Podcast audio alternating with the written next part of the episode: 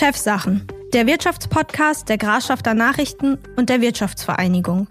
Mit Rolf Masseling und Gästen aus der Region.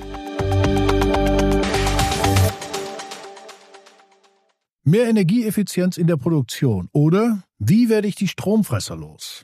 Darüber möchte ich heute im Podcast Chefsachen, dem Wirtschaftspodcast der Grafschafter Nachrichten und der Wirtschaftsvereinigung, mit einem sprechen, der sich da besonders gut auskennt. Mit Rüdiger Köhler, dem Geschäftsführer des Kunststoffverarbeiters Georg Utz GmbH in Schüttorf.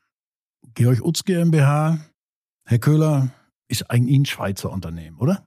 Ja, vom Grundsatz her ja. Wir wurden 1947 in der Schweiz gegründet und der Standort hier in Schüttorf ist der größte Standort der Utz-Gruppe, die weltweit vertreten ist. Und ähm, wir sind im Prinzip das Leitwerk für die ganze UTS-Gruppe, so kann man sagen, was äh, Konstruktion, Entwicklung und eben technische Ausstattung anbelangt. Ja, aber trotzdem Schweizer Gruppe, also wird in, in der Schweiz nur das Geld gezählt oder wie hängt das zusammen? Das natürlich auch, logischerweise. Dort sitzen die Aktionäre nach wie vor. Aber ähm, wir sind halt für den äh, europäischen Markt, sprich Benelux und Deutschland zuständig. Ist vielleicht ein bisschen komisch, von der Schweiz hier in den Norden von Deutschland zu kommen. Hat historische Gründe. Man sprach früher mal davon, den sogenannten äh, Weißwurst-Äquator rund um Frankfurt. Also von Deutschland aus sollten wir Benelux und den südlichen Bereich äh, bis Frankfurt äh, dann betreuen. Und aus der Schweiz den Rest. Das hat sich dann verändert. Und wie man gerade aus Schüttorf gekommen ist, ob die jetzt so weise damals waren, äh, würde ich jetzt mal ähm, ein bisschen zur Seite stellen. Aber wir haben das große Glück gehabt, wir hatten bei der Suche nach dem Grundstück damals den Oberkreisdirektor Dr. Terwey. Lass uns mal noch kurz bei, äh, bei der Schweiz bleiben. Also ähm, UTZ ist ein Unternehmen der Kunststoffbranche. Ihr seid kein Kunststoffhersteller, sondern ein Kunststoffverarbeiter. Muss man ja eben unterscheiden. Korrekt, ja. Ähm, ist das in der Schweiz irgendwie erfunden worden oder waren da nur äh, pfiffige Geldgeber, die gesagt haben, da können wir äh, einen Markt für uns entwickeln? Also Georg Utz, ähm, der damalige Firmengründer, kam AG aus dem Bereich der Werkzeugherstellung für mhm. Kunststoff, Kunststoffspritzguss mhm. und ähm, kam dann irgendwann auf die grandiose Idee, eben auch das Vorprodukt, was er macht, dann auch selber zu nutzen und hat damals die erste Spritzgussmaschine gekauft. Also vom Werkzeugmacher auch gleichzeitig zum Verarbeiter. Ja, das hat man in der Kunststoffbranche öfter, nicht? Kann man so sehen, ja. Mhm. Es gibt viele, weil wenn ich das technische Know-how habe und das Herzstück ist eigentlich das Werkzeug, die Maschine kann ich am Markt kaufen, dann habe ich eigentlich das Wichtigste schon zusammen. Und äh, Spritzguss war schon mal gerade so ein äh, Stichwort für die, die sich nicht so in der Branche auskennen. Äh, was ist denn das? Spritzguss, Kunststoff? Ja, im Prinzip habe ich äh, kleine Körner, wir nennen das Granulat. Ja. Äh, das Granulat erwärme ich mit einem hohen Energieeinsatz auf gut 220 bis 250 Grad spritzt das dann unter hohem Druck in eine Form. Wir nennen diese Form Werkzeug. Und äh, danach nimmt das quasi die Konturen des Werkzeugs an. Und äh, wenn ich mal so als Beispiel den Briefbehälter, diesen gelben Behälter, den jeder von uns kennt, das ist dann nachher beispielsweise das fertige Produkt. Und der Prozess hört eben damit auf, dass ich die Wärme, die hohe Energie, die ich vorher reingebracht habe, mit kaltem Wasser, um es ganz einfach zu, äh, zu sagen, äh, rausbekomme, ebenfalls nochmal und dann ist das Produkt fertig. Ja, Energie soll ja auch eigentlich ein Hauptthema unseres Gesprächs sein. Trotzdem würde ich vorher noch mal ein bisschen auf den Produktionsprozess kommen. Ähm, Werkzeugmaschinen für Spritzguss. Utz stellt aber auch äh, nicht nur Spritzgussprodukte äh, her. Das ist korrekt. Wir sind auch ein großer Anbieter von Thermoformprodukten. Das ist ein ähnlicher Prozess. Allerdings verarbeite ich hier ein Halbzeug, eine sogenannte Platte, die ich vorher im Extrusionsprozess hergestellt habe und diese setze ich dann auch wieder mit viel Energie. Ich verforme die Platte dann mit Wärme und danach. Ähm, jetzt wird's aber kompliziert. Jetzt wird's aber, jetzt kommt der Techniker durch. Ne? Ich bin eigentlich Kaufmann, also kein Techniker. So, aber eine Extrusion und eine Platte, das muss eben erklärt werden. Ja, also ich habe ähm, ähnlich wie ich beim Spritzguss habe, habe ich das Granulat, also diese Körner, die werden dann über einen sogenannten Extruder werden die verteilt, quasi ausgerollt oder ausgewalzt, wie bei einem Kuchen, wie man sich das so vorstellen kann. Ja. Und am Ende des Tages schneide ich das in passende Platten, die ich dann später im Thermoform verforme. Thermoform heißt, die werden warm gemacht und dann unter Vakuum in eine Form gezogen. Genau so sieht's aus, ja. Mhm. Oder eben manchmal, es gibt auch die Technologie Druckluft, aber wir verwenden Vakuum. Und da entstehen dann äh, so äh, Werkstückträger, habe ich mal gesehen. Zum also, Beispiel, genau. Ja? Also wo, wo zum Beispiel, was weiß ich, Glühlampen für die Autoindustrie draufgesteckt werden oder so etwas. Genau sowas. Also mhm. Also die, die großen Märkte, die wir, die wir heute haben, das ist tatsächlich Automobilindustrie und Pharmaindustrie, mhm. Elektronikindustrie natürlich auch noch, die kann ich nur von der Automobilindustrie nicht eins zu eins trennen. Und äh, dort werden sie maßgeblich eingesetzt. Und die werden eingesetzt, um äh, die Werkstücke, die man einbauen will, zum Beispiel in ein Auto will ich jetzt Scheinwerfer oder Lampen oder was auch immer einbauen, und die werden auf diesen von euch hergestellten Werkstückträgern angeliefert, damit ein Fertigungsroboter die dann in das Auto einbauen kann, oder? Genauso Habe kann ich man das richtig beschrieben? Ja, genauso kann man sich das vorstellen. Also hochgradig automatisierte Prozesse, darum geht es ja letztendlich. Heißt aber auch, dass man hochgradig korrekte Werkstückträger haben muss, oder? Jawohl, mit sehr geringen Toleranzen. Das ist mhm. richtig, ja. Und noch vielleicht noch ein Stück, also es interessiert mich einfach, äh, zu diesem Granulat, zu diesen Körnchen. Das stellt uns nicht her. Ganz genau, dafür gibt es einige wenige Hersteller weltweit. Oligopol würde ich jetzt mal dazu sagen. Äh, Vorprodukte sind ja entweder Gas oder Öl, dann kann man sich auch vorstellen, wo die so sitzen und was für Unternehmen das sind. Und ähm, von denen kaufen wir dann weltweit äh, das Material ein, das in Deutschland hier dann angeliefert wird und entsprechend verarbeitet wird. Also ein Rohölprodukt letzten Endes. Rohöl oder Gas, ja. Haben wir da auch das Thema ähm, Rohstoffpreise, äh, Nachhaltigkeit? Ja, natürlich. Ähm, also das Material der Rohstoff als solches ist ja knapp, sage ich jetzt mal so schön, wie Öl und Gas auch logischerweise. Und äh, wir versuchen natürlich auf Ersatzstoffe zu gehen, sprich wir greifen am Markt den gelben Sack, um Sack, um es mal ganz einfach zu formulieren, den greifen wir ab. Es gibt Unternehmen, so wie Veolia oder ähnliche, die eben diese gelben Säcke sortieren und da die Wertstoffe trennen und davon können wir dann auch wieder äh, Produkte kaufen und die so. dann in unseren Produkten verarbeiten. Also das heißt, wenn ich jetzt, was weiß ich, ein Brot in der Plastiktüte gekauft habe, die landet im gelben Sack und daraus kann Granulat für Utz werden, theoretisch. Zum Beispiel, ja. Oh, Passt. okay. Ja.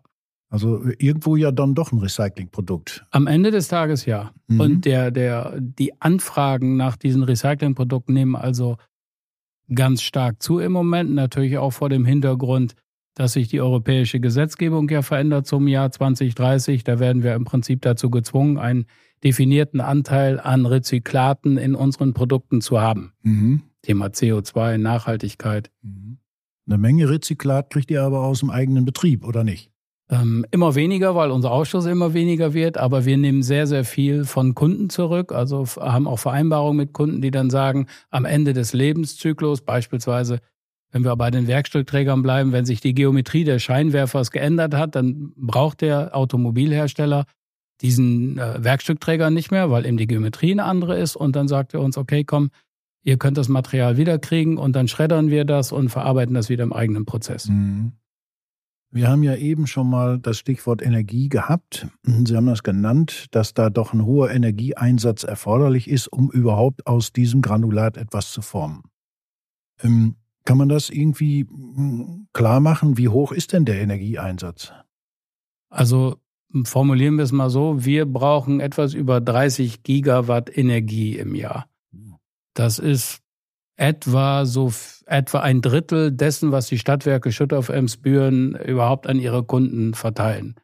Und ähm, deswegen kaufen wir das auch an der Börse ein, das kann man auch ruhig sagen, also haben dann auch entsprechende Verträge und sind natürlich auch bestrebt, möglichst wenig Energie zu verbrauchen. Also Energie ist äh, Strom, Strom elektrische Energie. Klassisch Strom, genau. Ja. Und gibt mhm. zwei Varianten. Äh, entweder wir kaufen den Strom so äh, quasi aus dem Netz, wenn wir das mal so wollen, also an der Börse.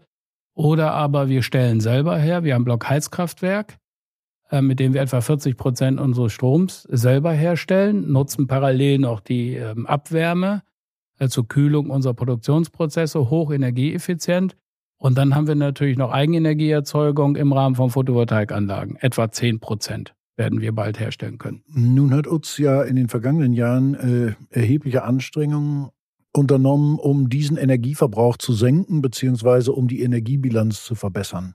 Wie senkt man denn, wenn ich so eine Maschine habe, den Energieverbrauch?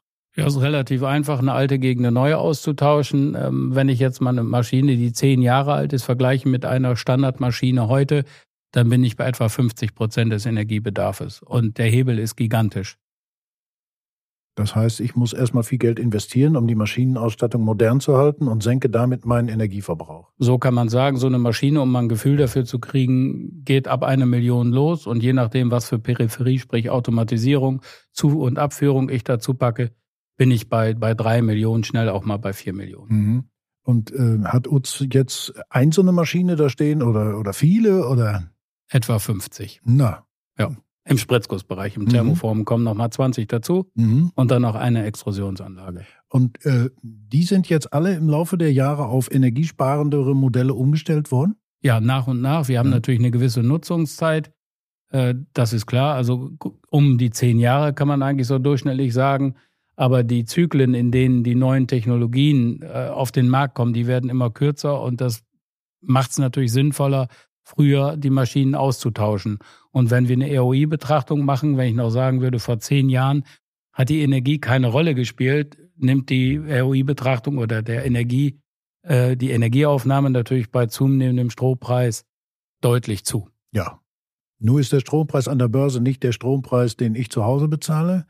Ähm, da haben wir ja im äh, Jahr 22 vor allen Dingen gewaltige Verwerfungen erlebt. Das hat uns sicherlich auch äh, nicht ganz un, äh, nicht ganz harmlos gelassen, oder? Ja, Gott sei Dank äh, hat die Bundesregierung ja die Gas- und Strompreisbremse ins Leben gerufen.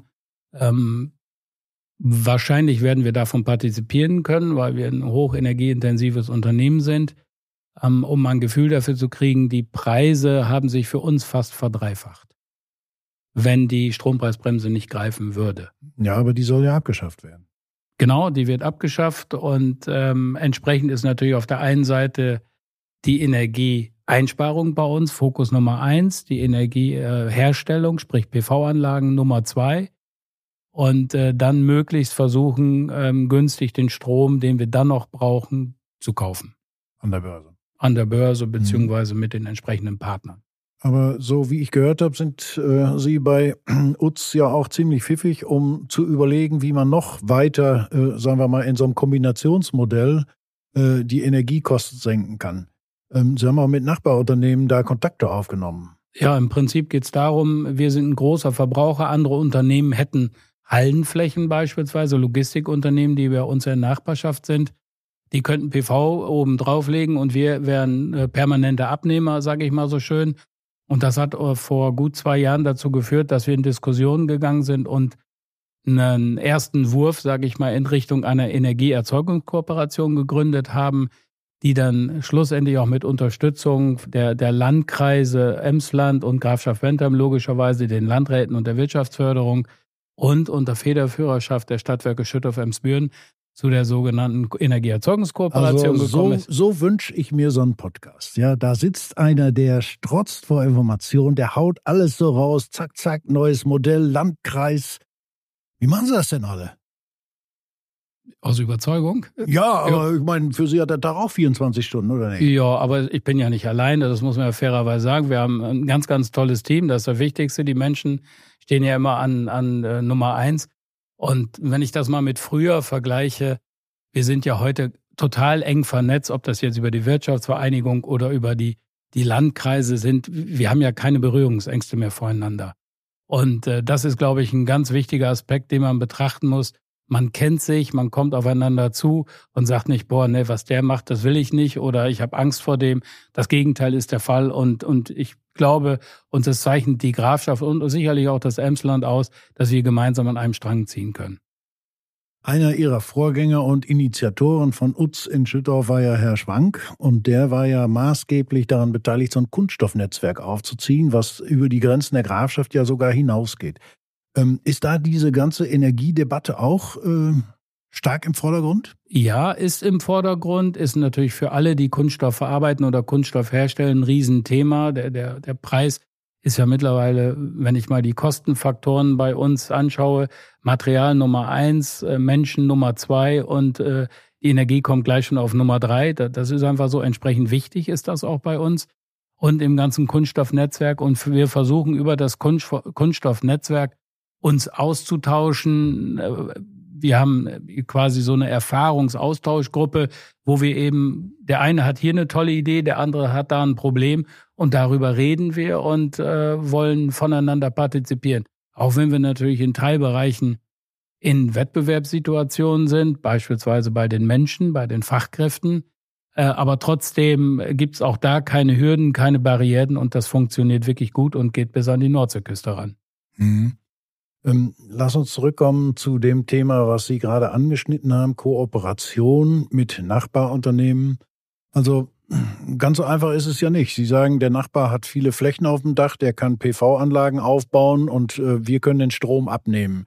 Der kann Ihnen ja nicht einfach so den Strom verkaufen. Sie legen eine Leitung rüber und äh, er liefert Strom. Äh, ganz so einfach ist es ja nicht. Ne? Also schön wäre das, wenn es so einfach wäre, aber der deutsche Gesetzgeber hat da äh, andere Ideen, das zu tun. Also wenn ich, sobald ich Stromproduzent bin und den Strom an, an, an den Nachbarn beispielsweise übergebe, äh, muss ich Netzentgelte bezahlen und irgendwelche anderen Kosten kommen auf mich zu.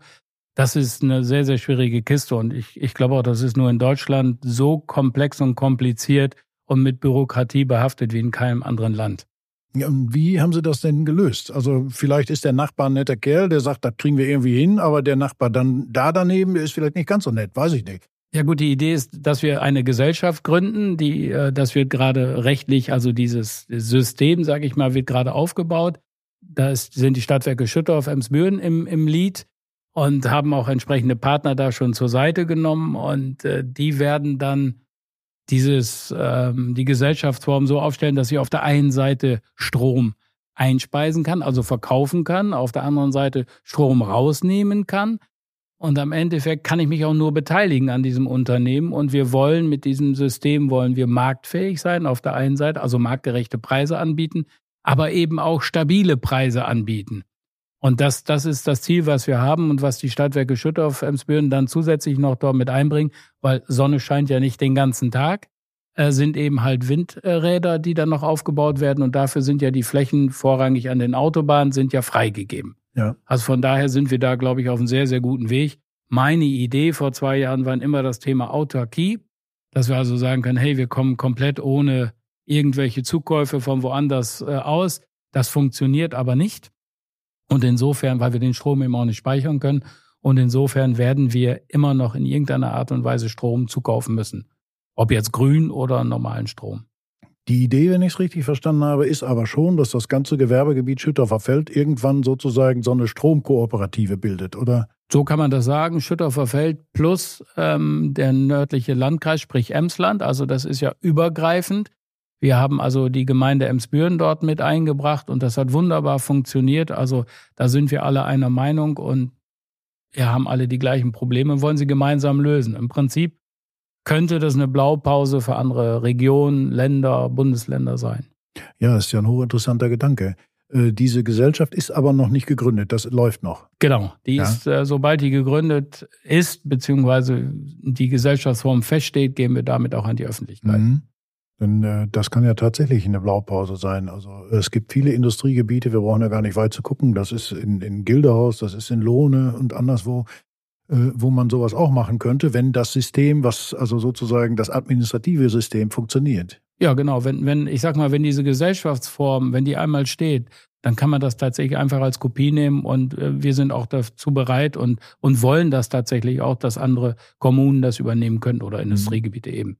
Lass uns vielleicht vom Strom mal eben äh, wegblenden. Sie haben eben gesagt, also das Werkstück, was da mit viel Wärme in dem äh, sehr teuren Apparat produziert wird, das muss anschließend mit Wasser runtergekühlt werden. Also Sie haben ja nicht nur ein Energieproblem Strom, sondern Sie haben auch viel Wärme, die Sie eigentlich gar nicht brauchen können.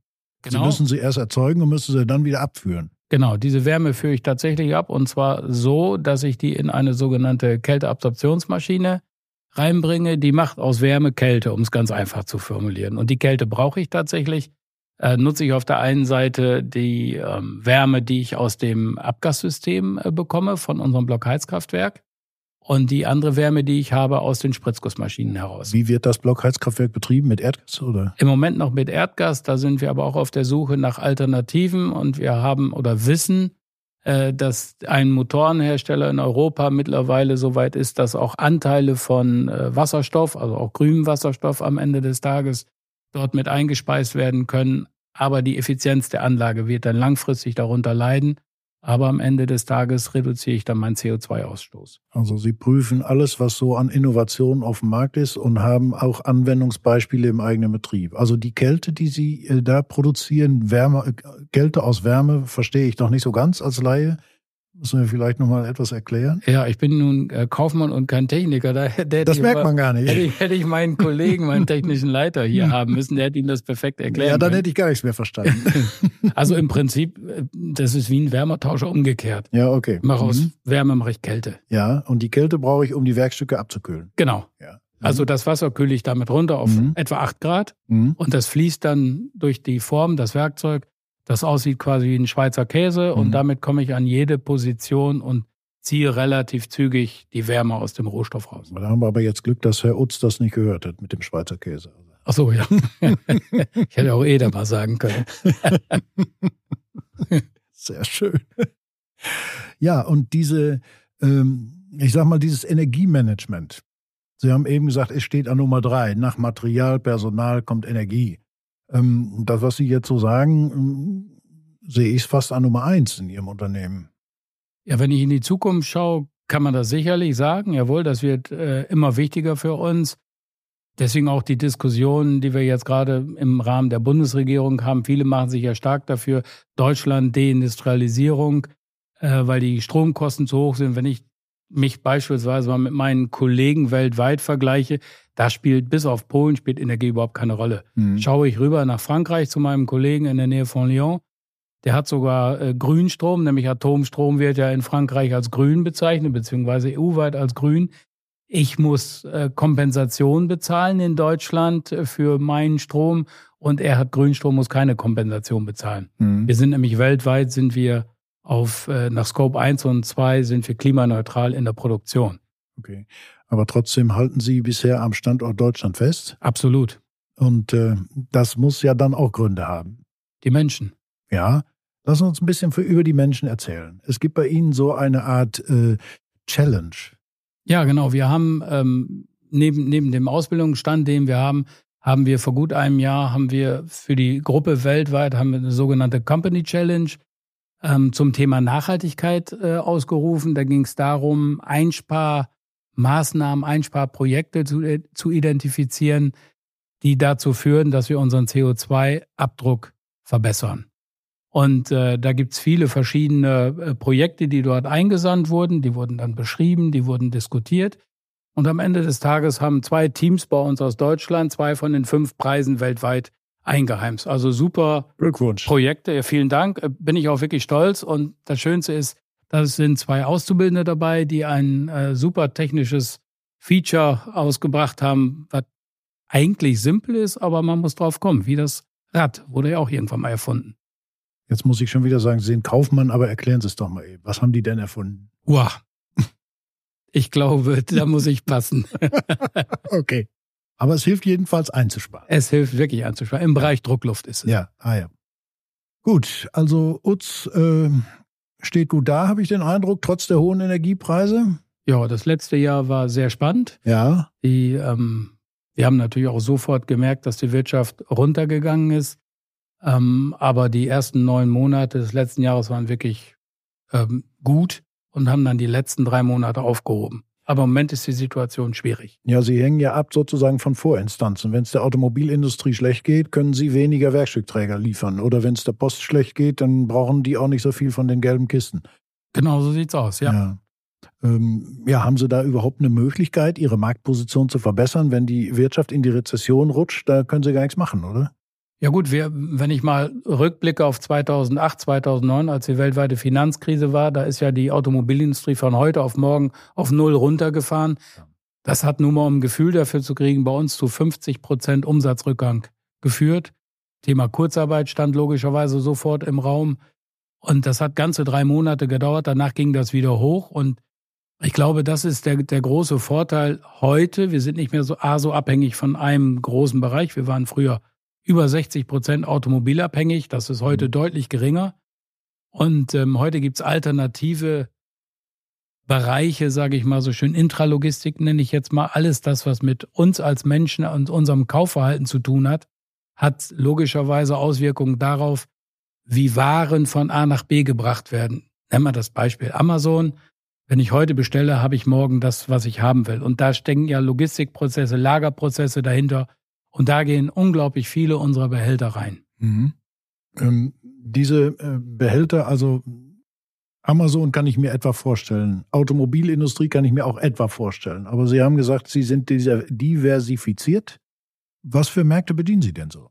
Ja gut, Auto hatte ich ja gerade ja. schon gesagt. Dann, dann äh, die, der ganze Bereich Intralogistik. Ein Riesenthema ist natürlich auch, wir Menschen werden älter und immer kranker. Also Pharma und Medizintechnik ist auch noch was, was, was wir bedienen, ganz deutlich. Alle, ähm, ja, wie sage ich immer, Postunternehmen weltweit bedienen wir, mhm. Elektronikindustrie sehr, sehr viel. Wir haben ja immer mehr kleine Geräte, da sehen wir auch hier im Studio, überall steht irgendwas, was elektrisch angetrieben wird oder ein elektrisches Gerät ist. Und die ähm, müssen in irgendeiner Art und Weise in sichere Verpackungen kommen und die bedienen wir dann auch. Herr Köhler, Blockheizkraftwerk, haben Sie gesagt, wird noch mit Erdgas betrieben. Wie groß ist denn so ein Blockheizkraftwerk? Also man sagt dazu ungefähr zwei Megawatt elektrisch, um ein Gefühl dafür zu kriegen, was das bedeutet. Ich habe einen Gasverbrauch pro Jahr von etwa 2200 Haushalten. Mein lieber Mann. Und äh, könnte Strom mit dem produzieren für etwa 4000 Haushalte. Und den Strom braucht UTZ ganz alleine? Den brauchen wir ganz alleine. Und, und das macht ja nur 40 Prozent aus. Ja. Und die Kälteleistung hatten wir gerade auch schon mal kurz angerissen, die die Absorptionskältemaschine hat die reicht äh, oder kann man gleichsetzen mit 22.000 Kühlschränken.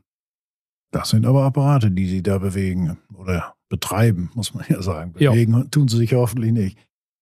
Ja, das ist eine starke Geschichte.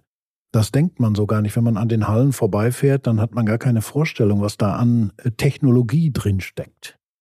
Also, genau. und so eine ich sag mal etwas despektierlich, einfache Plastikkiste, äh, die äh, ist auch das Produkt von unwahrscheinlich viel Know-how.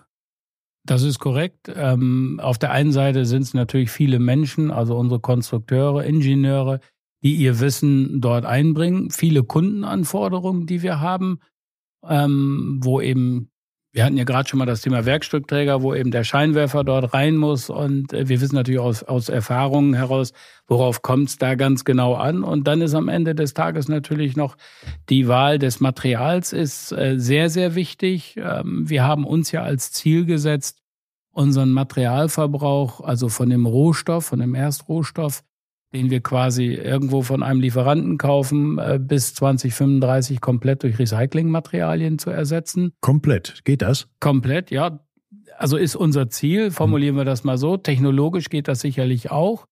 Ähm, aber da eben die, die äh, EU-Verordnung, die ich gerade schon mal angesprochen habe, die ab 2030 greift, sind wir natürlich nicht alleine auf dem Markt, sondern viele andere werden sicherlich vor der gleichen Herausforderung stehen. Also heißt es für uns, uns die Märkte zu sichern und äh, diese Rohstoffe vom Markt zurückzubekommen, um dann eben unsere Ziele zu erfüllen. Und parallel dazu wollen wir bis 2030 nur noch regenerativen Strom beziehungsweise ähm, Energieträger einsetzen.